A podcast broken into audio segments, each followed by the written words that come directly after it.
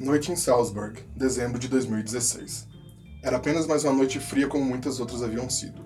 O clima na cidade austríaca era severo. As águas do rio Salzach se agitavam com os ventos do outono, tornando a paisagem algo único de se ver. Nevava, e a sensação dos minúsculos flocos de neve tocando a pele era algo inusitado para aqueles que vinham de uma região tropical, como era o caso de Marcela e Pedro. O casal tinha partido em viagem para a Áustria para passar o Natal o mais longe possível de seus familiares, que reprimiam fervorosamente a relação deles. Pedro era cristão, de família tradicional e fervorosa. Marcela era um bandista, de família mediúnica e folclórica. De um lado, amém, e do outro, axé. Impulsionados pela vontade de conhecer novos lugares pelo mundo afora, o jovem casal foi parar em Salzburg para passar o mês de dezembro ali e ver como seria o Natal e o Réveillon daquele povo. Chegaram logo na sexta-feira do segundo dia de dezembro, e uma combinação de malas e vestimentas que formavam uma cena tragicômica. O frio no Brasil não era nada, e a duras penas o casal acabou descobrindo isto. Passaram o resto do dia e do sábado se estabelecendo e acomodando. Marcela encontrara em um site de hotelaria um lugar barato e belíssimo para ficar. Era um pouco afastado do centro histórico da cidade, mas o valor compensaria a distância. É bom que a caminhada esquenta a gente, né? dizia para Pedro, que não gostaram muito de descobrir onde era a tal pousada maravilhosa. Rústico, segundo Marcela, e uma pocilga velha, segundo Pedro. Era curioso que, apesar da temporada de Natal estar apenas começando, já se esperava que tudo estivesse abarrotado de pessoas. Porém, além do casal e da dona da pousada, haviam apenas duas outras pessoas hospedadas ali. Eram mãe e filho, e pelo pouco que Pedro conseguia entender, estavam hospedados ali esperando o reparo do carro, que havia estragado no caminho para outra cidade próxima. Catherine era advogada tinha algo em torno de seus trinta e poucos anos, e Dominique, seu filho, tinha pouco mais do que dez. Teresa, a dona do local, era uma senhora com a idade próxima a 70 anos, viúva de um marceneiro e mãe de três, aparentemente desnaturados filhos. Pelo que Pedro conseguiu entender, cada um tinha uma desculpa diferente para não estar com ela durante aquela época do ano. No domingo, o casal levantou cedo e já se pôs a explorar a cidade, que acordara com um manto branco de neve. Para os dois, tudo era novidade, a neve, a arquitetura, o idioma e a cultura dali. O que fazia com que ficassem explodindo em excitação e curiosidade. O pequeno Dominique, por outro lado, explorava a pousada enquanto sua mãe tentava encontrar uma oficina disposta a abrir seu carro e salvá-la daquelas férias forçadas. O garoto, de apenas 11 anos, havia percorrido a pousada por inteiro pelo menos umas 10 vezes. Durante boa parte do tempo se sentira só. Mesmo com os aquecedores em pleno funcionamento, sentia frio um frio que vinha da falta de calor humano de uma mãe. Trabalhando como advogada, ela pouco tempo tinha para dar atenção a seu filho, e depois que conhecera Dmitri, seu atual namorado, tudo havia piorado.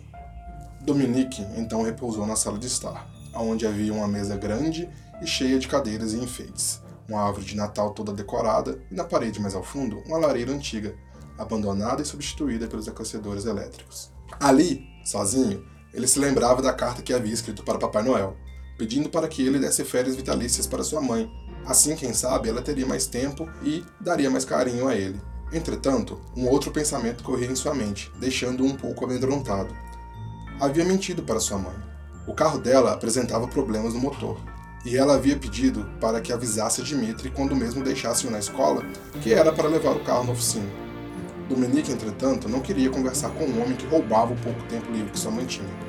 Ao ser questionado, entretanto, havia dito que o recado tinha sido dado e que de lá mesmo Dmitry partiria para a oficina. E por esta mentira estavam ali, em meio a uma cidade desconhecida.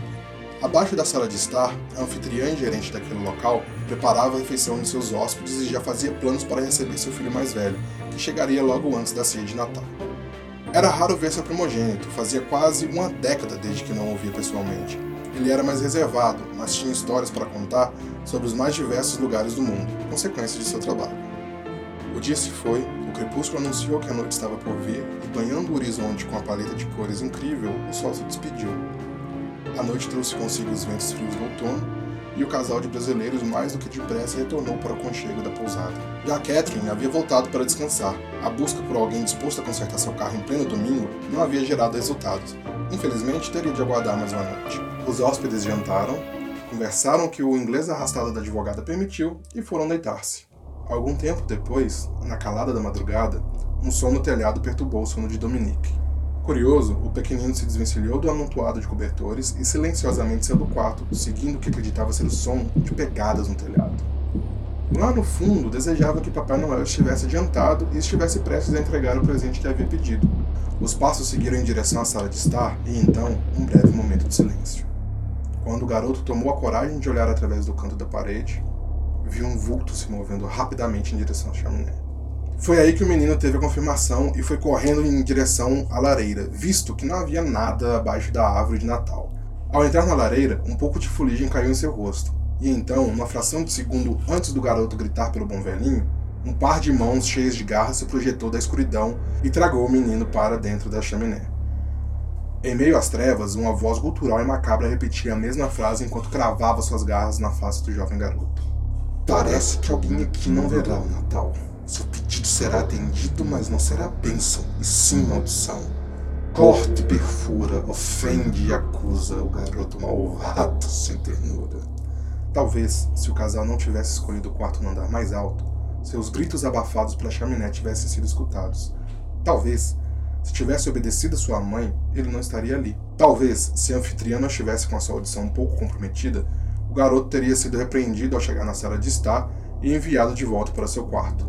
As únicas testemunhas daquela cena horrível eram as paredes de pedra da chaminé e a fuligem das fogueiras passadas. O tempo passou, a noite se foi e timidamente o sol começava a despontar no horizonte. Era o quinto dia do mês de dezembro, segunda-feira. O vento característico da manhã acordou Catherine, que se levantou e pôs-se a se arrumar. Já estava pensando em como repreender Dominique, que saíra e deixara a porta aberta. Uma hora dessas já estaria de barriga cheia, descansando próximo à árvore de Natal, ela pensava. Era triste ver que um garoto daquela idade ainda acreditava naquelas fábulas, mas acreditava que com o tempo ele iria amadurecer. De fato, se dependesse dela, ele nunca amadureceria, pois não tinha tempo para essas coisas de mãe. Para ela, um erro adolescente que quase arruinara sua carreira. Para o pequeno, apenas o vazio destinado àqueles que não estão mais entre nós. Impaciente, partira direto de seu quarto para a rua, sem cumprimentar ninguém ou mesmo ir de encontro ao seu pequenino. Catherine tinha que encontrar conserto para seu carro. Havia de encontrar uma saída daquele lugarzinho. Algum tempo depois, o jovem casal acordou, tomado por um frio repentino. Pedro, já amaldiçoando a péssima escolha da namorada, e depois de muito reclamar, fora até a tubulação do aquecedor, e então veio a surpresa ruim. O aquecedor estava desligado. Tomado pelo frio e pela fúria, Pedro pegou os cobertores que conseguiu carregar e saiu embrulhado em direção à recepção. Agora a velha senhora iria ouvir o que merecia. Entretanto, seu acesso de fúria foi frustrado quando não encontrou ninguém lá. Chateado e com frio, o jovem mineiro acabou encontrando Teresa no caminho de volta, toda suja e com algumas ferramentas à mão. O que ele conseguiu entender é que o aquecedor havia quebrado e seria necessário usarem a lareira durante a manhã, pelo menos até que o conserto chegasse. Pedro se ofereceu para carregar a lenha e atear fogo na lareira, e após algumas viagens e algumas farpas na mão, ele se esforçava para fazer a lareira acender. Com algum custo e um pouco de estresse, a lareira finalmente havia cedido aos seus esforços e o fogo começava a esquentar o local. Mas, não bastasse isso, aparentemente a chaminé estava entupida. Toda a fumaça começava a se espalhar pela sala e, mais do que rápido, fora necessário apagar o fogo no qual tanto trabalho havia sido despendido. Agora, ao som das gargalhadas de Marcela, Pedro se enfiava dentro da lareira em meio a fumaça e fuligem, tentando desentupir a chaminé com uma espécie de vassourão. Logo de primeira, havia encontrado algo grande no meio do caminho. Poderia ter ido buscar uma lanterna, é claro, mas já estava tão estressado que a experiência de agredir o que quer que estivesse obstruindo o caminho faria com que ele se sentisse um pouco melhor. Forçou contra a obstrução uma, duas vezes e nada aconteceu. Na terceira, entretanto, o resultado veio, e junto com ele, uma cena grotesca um cadáver, uma criança. Seus olhos arrancados das órbitas, várias lacerações pela face e uma expressão de horror em meio àquele amontoado de sangue e carne. Seus pés estavam queimados pelo fogo da lareira e suas pernas avermelhadas, dado o calor ao qual fora exposto. Em um pequeno espaço de tempo, a comédia havia abandonado a cena, o riso havia sumido e o horror tomava então conta daquele ambiente, percorrendo o corpo inteiro das pessoas que testemunhavam aquela sinfonia de terror. Catherine não aguentou lidar com a culpa e com a negligência que havia cometido com seu filho. Em uma tentativa de escapar de si mesma, abriu a porta da loucura, se entregando à insanidade e aos quartos acolchoados. As férias que o pequenino havia pedido finalmente haviam sido concedidas.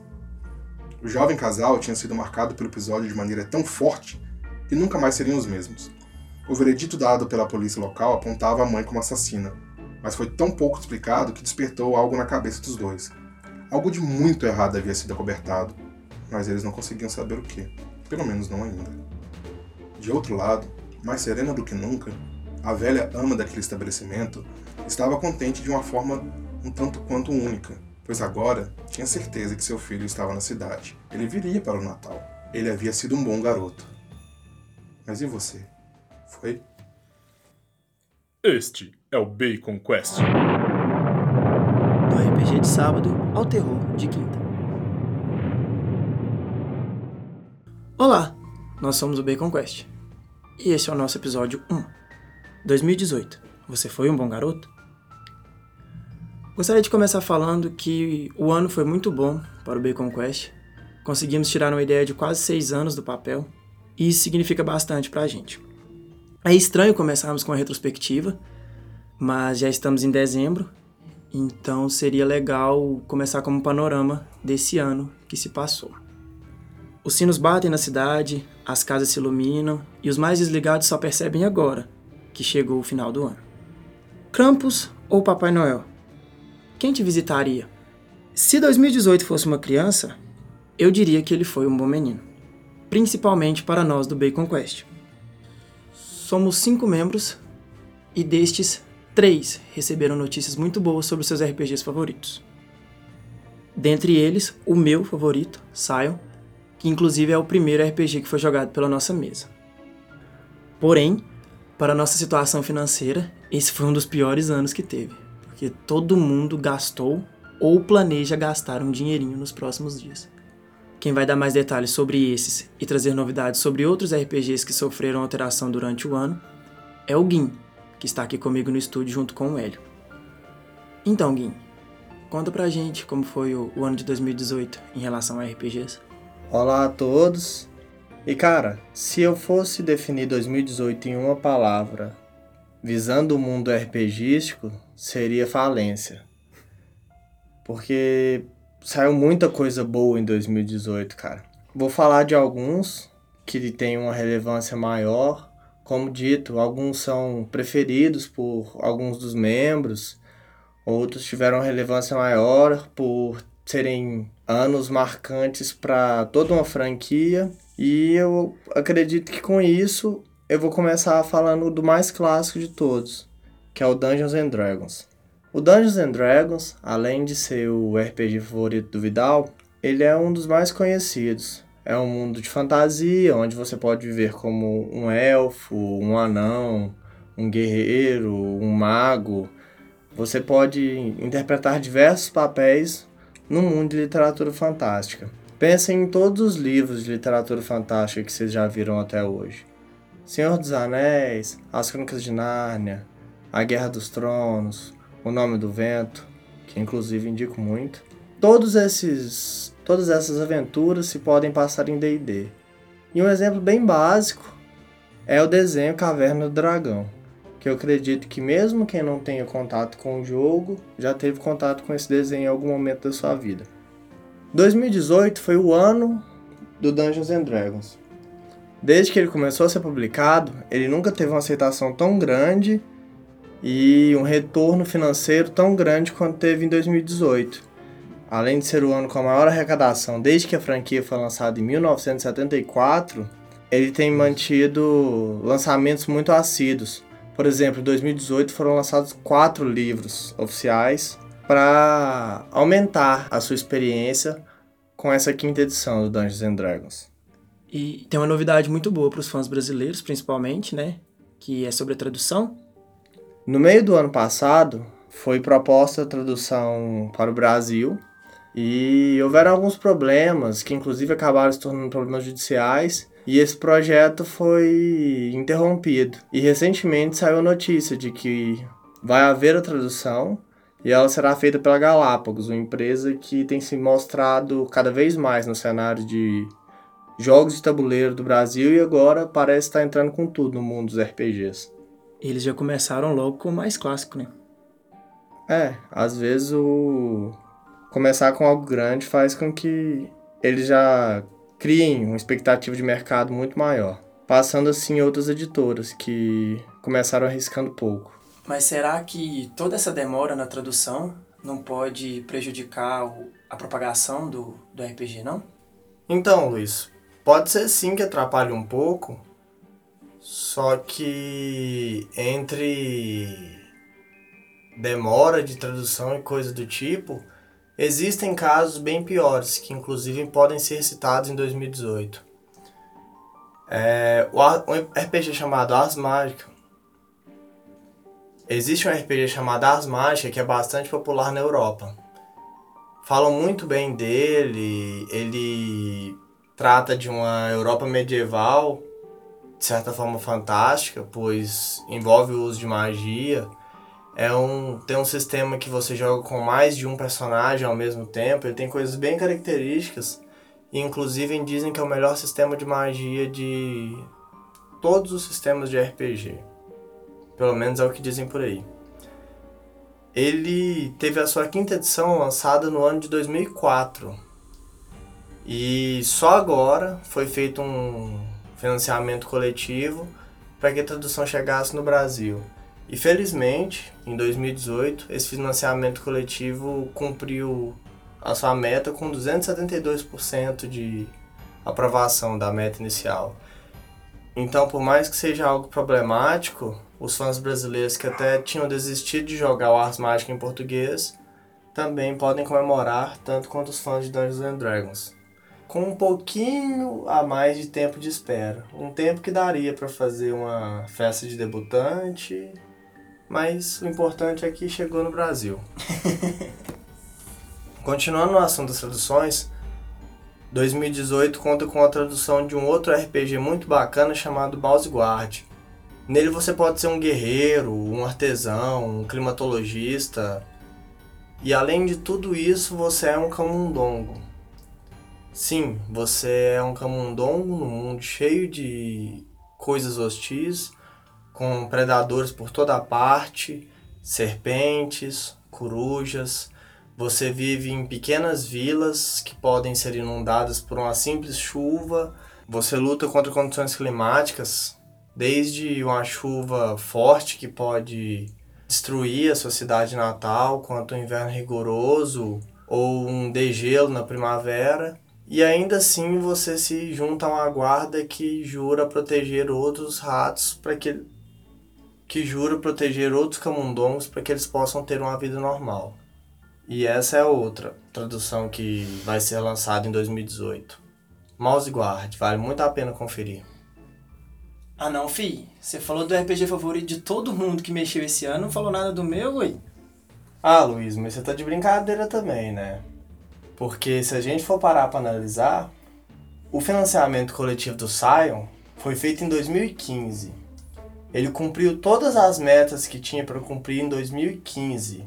E a única notícia boa que tem para o Sion é que só agora em 2018 os PDFs estão sendo liberados. Então já são três anos de enrolação e você tá vindo me pedir para apressar para contar essa notícia que nem é lá tão bombástica pro ano de 2018. Tive que puxar a sardinha pro meu lado, pô. E pra quem nunca ouviu falar, Sion, que é o RPG preferido do Luiz, como ele já falou umas oito vezes. E pra quem não conhece, o Sion Hero, ele é o RPG atual que ele traz personagens que são filhos de divindades com mortais. Então você pode ser um filho de Hades com uma professora de ensino médio, por exemplo. E ele envolve toda uma trama sobre crias de titãs que querem dominar o mundo, sobrepujar os deuses, e você se encontra nisso. No fim das contas, acaba sendo bem parecido com o Percy Jackson, só que ele abrange mais mitologias e tem mais um pouco de. E inclusive falando sobre o mundo das trevas, Não, pera aí. Deixa eu recomendar a Sion pela nona vez, velho. Gente, procura, joga. É bom. Tá bem, Luiz, a gente entendeu. Falando sobre o mundo das trevas, foi lançada a quinta edição de Vampiro à Máscara. O Vampiro à Máscara já é um outro jogo clássico e ele tem tudo a ver com o que a gente chama de mundo das trevas e que é como é mundialmente conhecido a série. É, um exemplo bem básico para se dar do mundo das trevas é Gotham City. Todo mundo aqui já ouviu falar da, da cidade em que existem assaltos, assassinatos, crimes o tempo todo, que o tempo está sempre escuro e coisas do tipo. Esse é basicamente o mundo das trevas. As pessoas são corruptas, o mal está em todos os lugares. Mas você ainda tá falando de RPG ou já tá falando do negócio mais real mesmo? Depende do que você chama realidade. Isso no meu bairro é um dia tranquilo. é, neste RPG em específico, você assume o papel de um vampiro. E esses vampiros eles são diferenciados por clãs e seitas que seguem certos preceitos políticos sobre a visão que o mundo vampírico deve ter do mundo, do mundo humano naturalmente.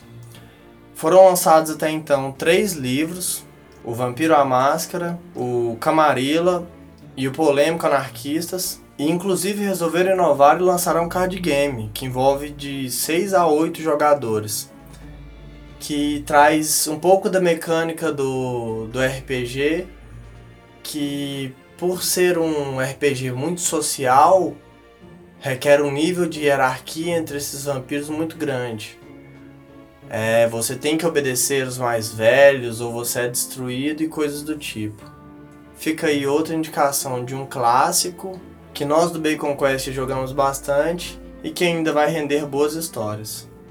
Mas assim, tivemos bons lançamentos, novidades com traduções e tem um RPG brasileiro também, né? Então, cara, inclusive esse é o, o RPG que eu mais estou animado a falar. Ele se chama Bandeira do Elefante da Arara. Ele é baseado numa série de quadrinhos de mesmo nome e ele se passa no Brasil no século XVI. É um livro com mais de 200 páginas, com conteúdo histórico muito bom, cara. Ele tem muitos monstros do folclore brasileiro, ele tem muitas histórias de desbravamento, muitas interações com tribos indígenas, além de ter artes lindas no, no livro todo e além de ter sido recomendado para uso em sala de aula e ter sido finalista em três prêmios envolvendo livros acadêmicos. Tá vendo, gente? RPG também é cultura. E além de ser cultura, é uma cultura muito acessível, porque no site deles você já pode encontrar as prévias que você necessita para você ter uma sessão de jogo e tudo gratuitamente. E com isso, eu acho que a gente termina a parte RPGística de 2018. É claro que houveram muitos outros lançamentos, mas a gente quis condensar um pouco nas partes mais marcantes, nas partes que afetaram mais o Bacon Quest como um grupo. Então espero que eu tenha conseguido trazer informação válida para vocês e quanto a indicações, todos esses RPGs que a gente falou são ótimas fontes de estudo. Que se a gente fosse aprofundar em cada um, acho que a gente delongaria por horas e horas e horas. E eu tenho certeza que eu, assim que eu acabar de falar, o Luiz vai, vai indicar o Sion pela décima vez. é importante ressaltar que a lista foi feita seguindo os nossos critérios. A gente pegou a lista de RPGs do ano e escolheu os que mais chamaram a nossa atenção. Eu sei que eu já fiz essa piada no episódio piloto, mas quem me conhece sabe que eu gosto de repetir as coisas. Né, Sion? Nem só de RPG vive o Bacon Quest. E é por isso que o Hélio vai vir aqui dar um panorama sobre os board games no ano de 2018. Olá pessoas, eu venho aqui hoje falar para vocês sobre o panorama dos board games no ano de 2018. Primeiramente, vim trazer para vocês os três maiores financiamentos do ano, sendo eles Kingdom Death Monster, Seventh Continent e Gloomhaven. Kingdom Death Monster é um jogo que foi feito para 1 a 4 jogadores. Sua classificação é para mais de 18 anos. Seu tempo de jogo é estimado entre 60 a 180 minutos por partida. Essas partidas vão ser ambientadas em um mundo hostil, onde os recursos naturais são altamente escassos. Para as pessoas que jogam esse jogo conseguirem recursos, eles terão que fazer caçadas, explorações. Como que funciona? Os aventureiros que, que vão participar desse jogo, seus amigos que irão jogar esse jogo, irão fazer assentamentos neste mundo hostil. Para poder evoluir esses assentamentos e evoluir seus personagens, vocês irão procurar recursos nesse mundo hostil. Esses recursos são feitos através de caçadas. Essas caçadas são, são separadas em três partes, que é as três fases que duram por ano neste jogo. O jogo é ambientado em anos, sim, em anos, sendo eles de 5 a 30 anos. Para cada ano, essas três fases específicas são colocadas, que é a fase de busca, de confronto e liquidação. Sendo a fase de liquidação, é a fase onde vocês vão gastar todos esses recursos que vocês adquiriram durante as outras duas fases. Vocês vão melhorar seus personagens, melhorar seus exércitos e melhorar seus assentamentos para poder facilitar a vida de vocês nesse mundo.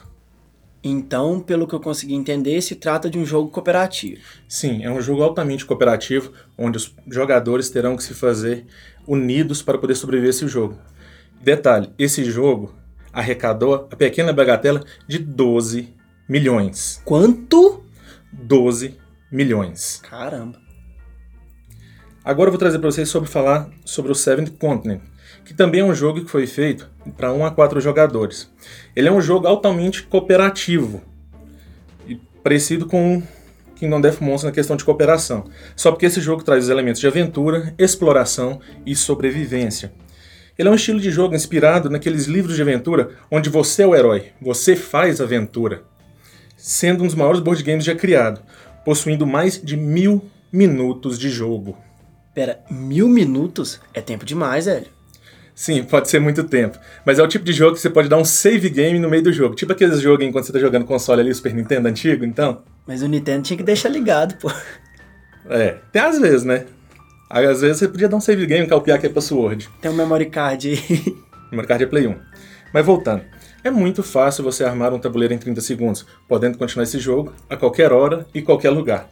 E ele traz também um sistema de jogo onde as ações do, personagem influenciam no decorrer do jogo. Se você matar aquele NPC no começo do jogo, talvez esse NPC possa te dar algo no final, você não mais poderá utilizar dessa regalia que ele poderá te dar no final. Vamos dar um exemplo muito simples. Você vai para resgatar um NPC no começo, mas você escolhe matar ele, mas depois você descobre que o NPC pode te dar uma arma lendária lá no final. É dolorido de pensar disso, né? o terceiro board game que eu venho trazer para vocês é chamado Gloomhaven. Esse jogo ele vem sendo o segundo maior jogo do financiamento coletivo.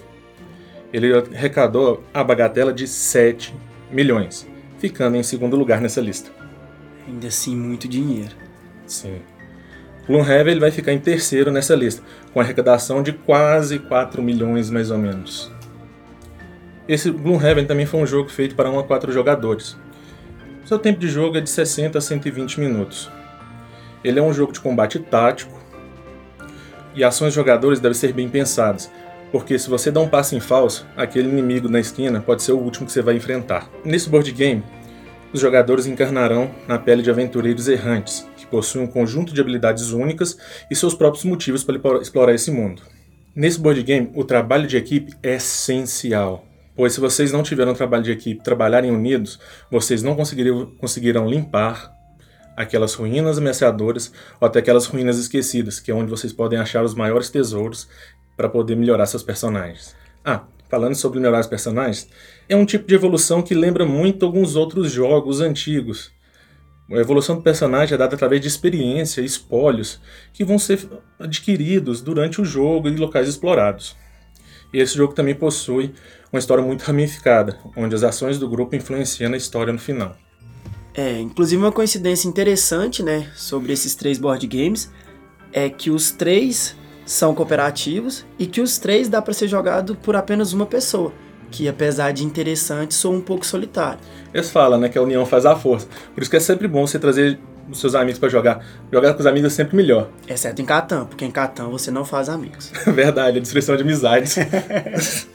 e outra coisa, juntando a, a doação desse arrecadamento teve dos três primeiros jogos, eles juntaram a pequena quantia, pequena, simbólica, uma coisa simples, de 23 milhões. 23 milhões de reais, né? Não. 23 milhões de dólares. Ixi, é mais dinheiro do que eu tinha pensado. Eu nem quero fazer conversão, porque eu tô com medo de tanto zero que vai aparecer. Ah, eu tô de boa, não tô sabendo como é que tá a taxa. Outra coisa que eu pude observar é que pela explicação que você deu por esses board games, é, deu para ver que eles são bem parecidos com RPG, né? A questão de causa-consequência e tal. Sim, sim. Esses jogos tra trazem aquela união e também a consequência dos atos dos aventureiros. No RPG de mesa, nós temos aquele negócio, um aventureiro faz uma cagadinha ali no começo do jogo, depois vai ver e isso aí vai virar um problemão para ele para frente. Esse, esses jogos estão trazendo muito essa essência do antigo RPG de mesa para os board games. O que é bom, né? E a questão de eventos? Fala um pouco também sobre eles.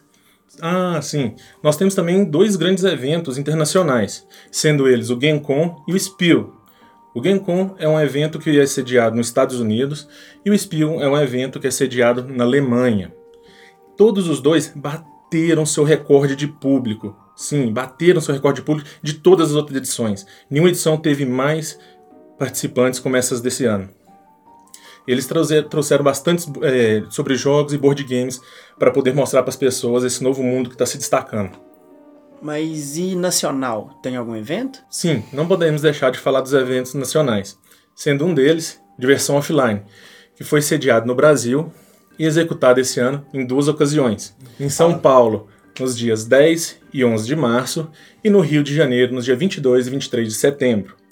Esse evento ele deu conta de agremiar mais de 3.500 pessoas, tendo um ótimo público para essa área aqui, do, aqui no Brasil além de falar de board games, além de falar de várias outras coisas, ele trouxe alguns lançamentos que foram destaques, sendo eles Magic Knight, Five Tribes, Azul e Maracanã. Maracanã? Sim, Maracanã é um board game de futebol. Opa, para o pessoal aí que gosta da paixão nacional, um bom jogo, hein? E também temos que lembrar dos eventos regionais, que na nossa cidade aqui Natal do Bacon Quest temos um evento regional que é bem destacado. É o Nerd Prodigy, que teve a sua sexta edição feita este ano, nas datas de 27 e 28 de janeiro. Este evento eles trouxe para nós palestras, board games, gincanas interativas, mesas de RPG para as pessoas poderem conhecer esse grande mundo, live actions e jogos de consoles. Eu recomendo bastante, eu fui esse ano e vou de novo ano que vem. Eu tive o pequeno desprazer de não conseguir ir esse ano, porque eu estava trabalhando, os horários não coincidiram, mas com certeza eu estarei lá no que vem para participar desse evento. Você tem que ir, né? Mas é claro, todo BQ vai. A gente ainda não vai contar porquê, mas a gente tem que ir. Mas é claro, não vou deixar de ir. Nem que a gente tem que arrastar um ao outro.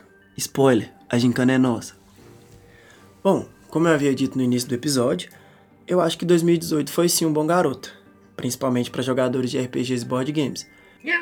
E você, Aproveitou o 13 terceiro para comprar aquele board game ou um livro de RPG para complementar suas aventuras? Posta lá uma Poste nas redes sociais alguma foto das suas jogatinas ou um vídeo. Faça um unboxing, caso ele ainda não tenha chegado quando ele chegar.